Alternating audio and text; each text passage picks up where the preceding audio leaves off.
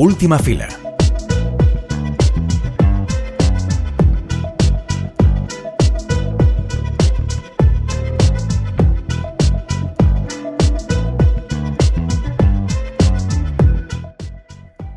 El nombre de David Zonana tal vez no resultará familiar, pero si digo que la película Heroico viene avalada por la producción de Michel Franco, tal vez sí sepamos en qué terreno se mueve la película.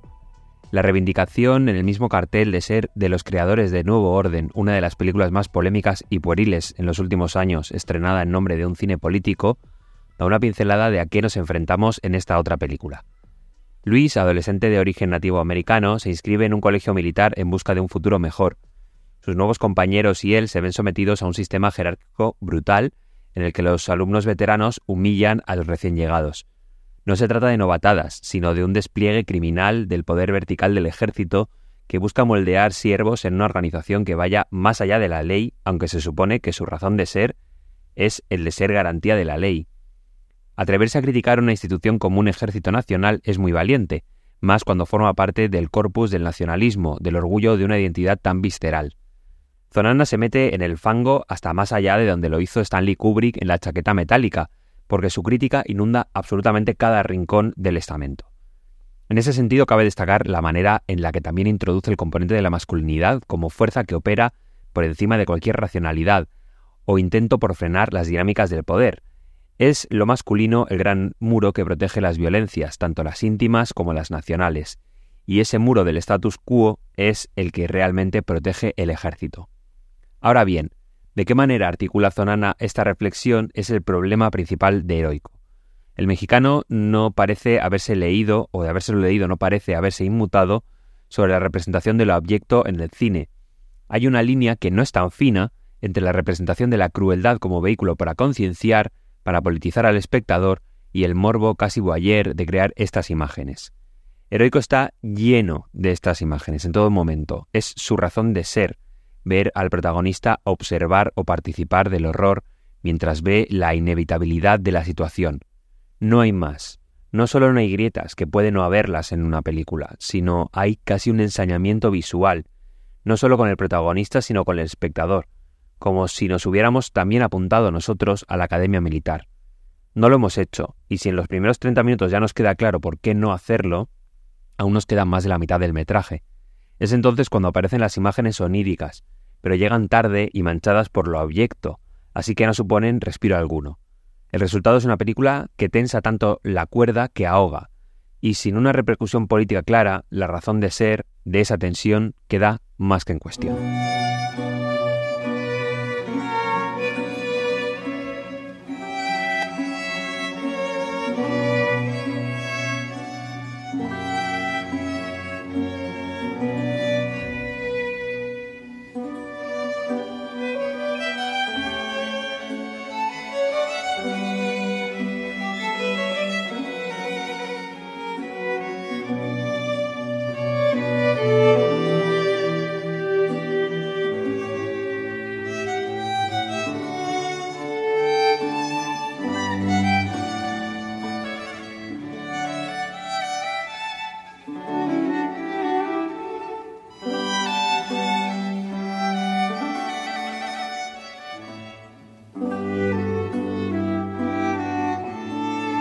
Santa Teresa de Jesús es la santa preferida por la cultura contemporánea.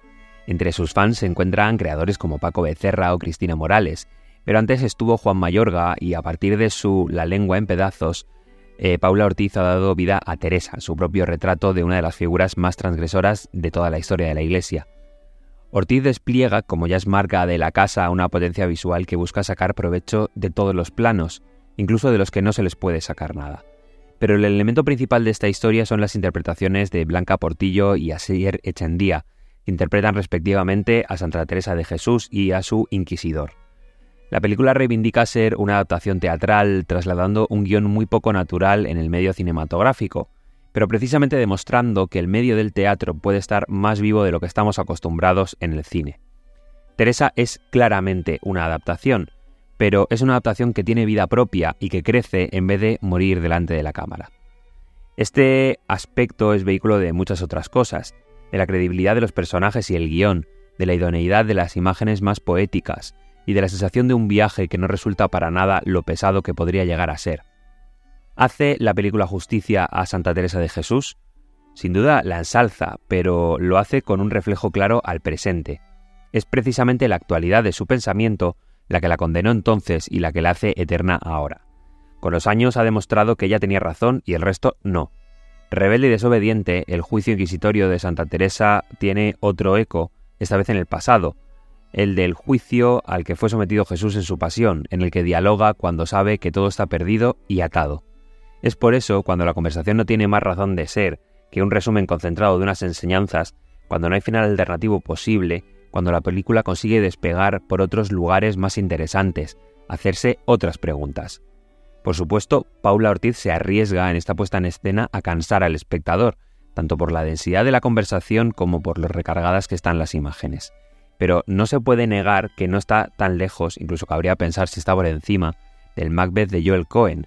Es decir, lo que hace es jugar con fuego, pero tantos otros lo han hecho antes que ella, en una línea que podría dibujar casi un subgénero, y sin embargo, lo que está claro es que ella ha sabido sacarle partido a la materia prima que tenía entre manos.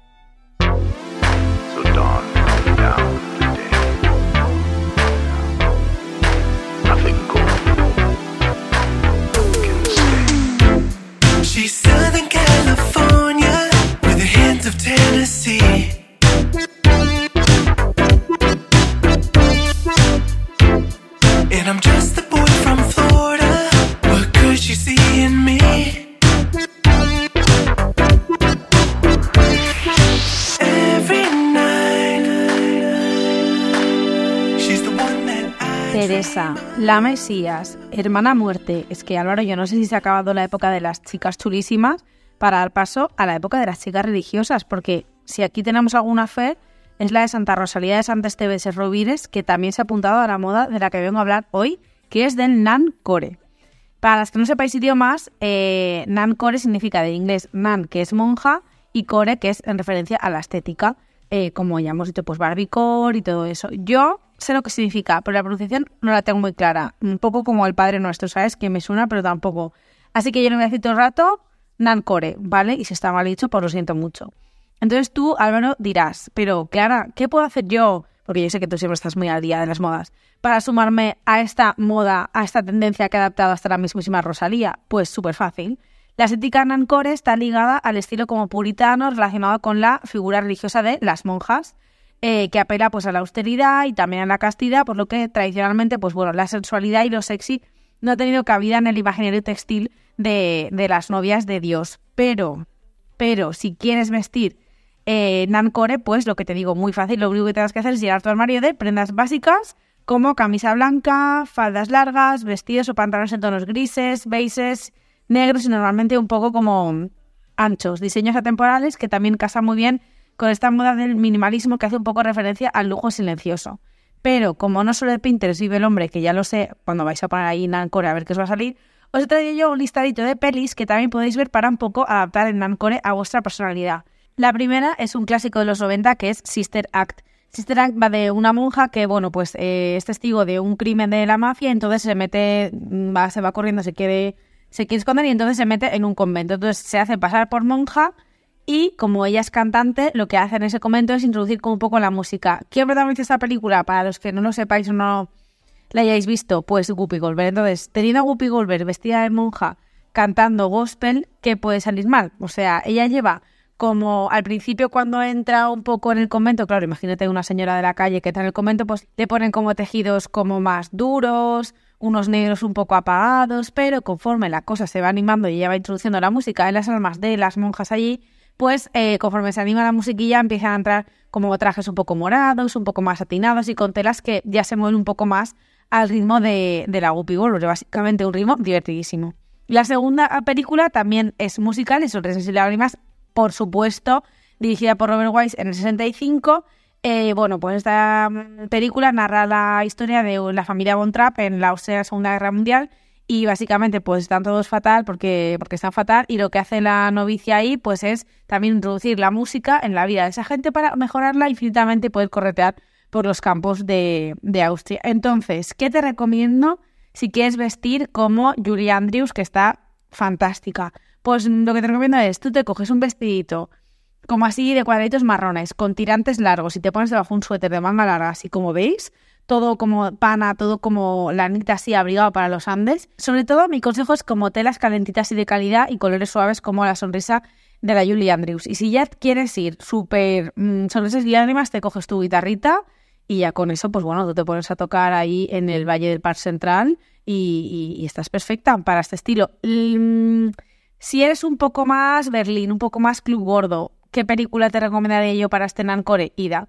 Ida es una peli de 2013 que está dirigida por Paweł Pawlikowski, eh, que bueno, pues es de una joven monja que es polaca y bueno, descubre bastantes eh, secretos así como familiares, un poco mmm, oscuritos, antes de tomar sus votos encima en la Guerra Fría. Entonces, ¿qué es este estilo?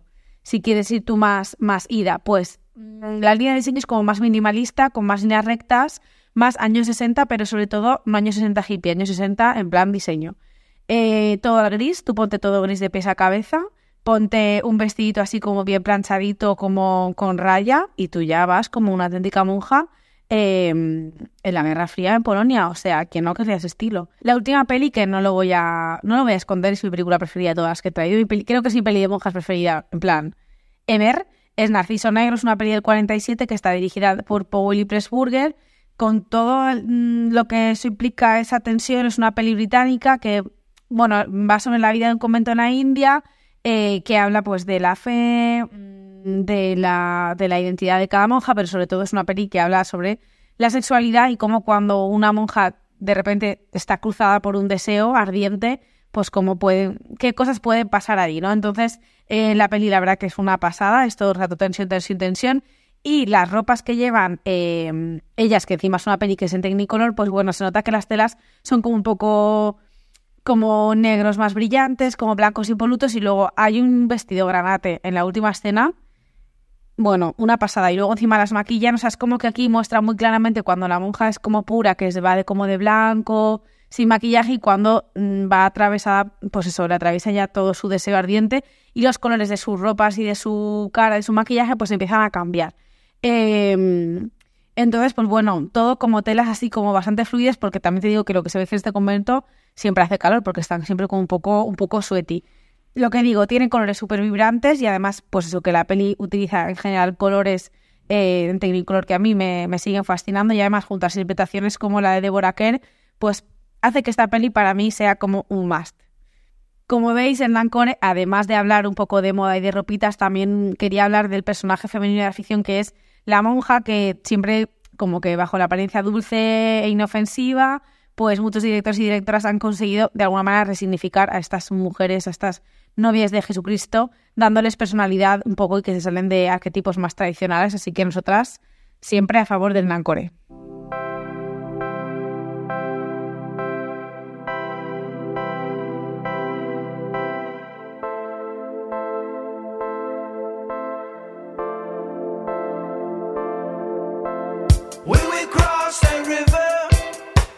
don't have to lock the door. When we cross that river, we'll find what we're looking for. When we cross that river,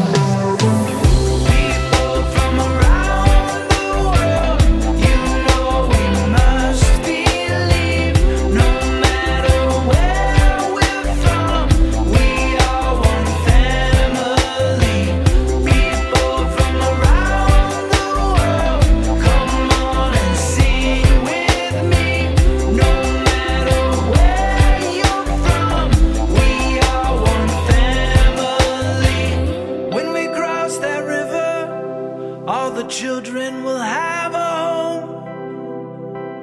When we cross that river, we'll never have to be alone. When we cross that river, there'll be peace for all mankind. When we cross that river, there'll be no one left behind.